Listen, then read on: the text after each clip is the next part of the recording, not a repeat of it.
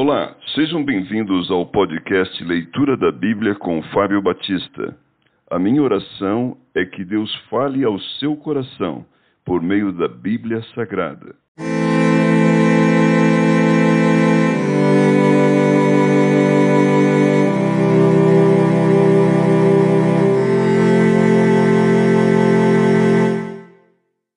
Mateus capítulo 14 A morte de João Batista por aquele tempo, ouviu o tetrarca Herodes a fama de Jesus e disse aos que o serviam: Este é João Batista. Ele ressuscitou dos mortos e por isso nele operam forças miraculosas.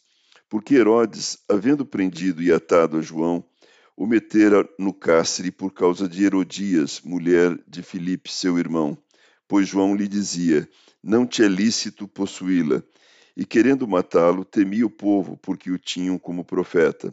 Ora, tendo chegado o dia natalício de Herodes, dançou a filha de Herodias diante de todos e agradou a Herodes, pelo que prometeu com juramento dar-lhe o que pedisse. Então ela, instigada por sua mãe, disse: Dá-me aqui num prato a cabeça de João Batista. Entristeceu-se o rei mas por causa do juramento e dos que estavam com ele à mesa, determinou que lhe dessem. E deu ordens e decapitou a João no cárcere. Foi trazida a cabeça num prato e dada à jovem, que a levou à sua mãe.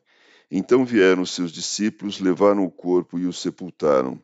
Depois foram e anunciaram a Jesus. A primeira multiplicação de pães e peixes.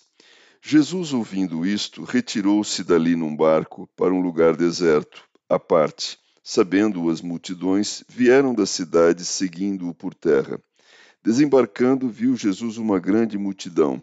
Compadeceu-se dela e curou os seus enfermos. Ao cair da tarde, vieram os discípulos a Jesus e lhe disseram: O lugar é deserto e vai adiantada a hora. Despede, pois, as multidões para que, indo pelas aldeias, comprem para si o que comer. Jesus, porém, lhes disse: Não precisam retirar-se, dai-lhes vós mesmos de comer. Mas eles responderam: Não temos aqui senão cinco pães e dois peixes.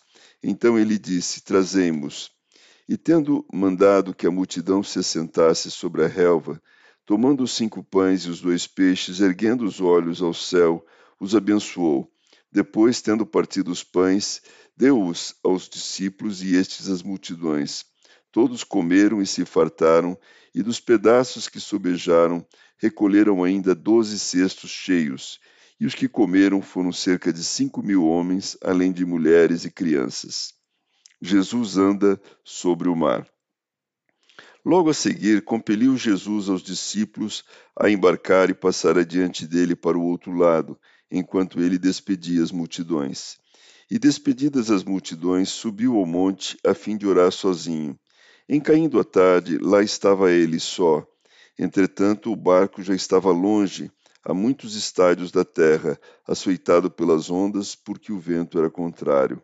Na quarta vigília da noite, foi Jesus ter com eles, andando por sobre o mar.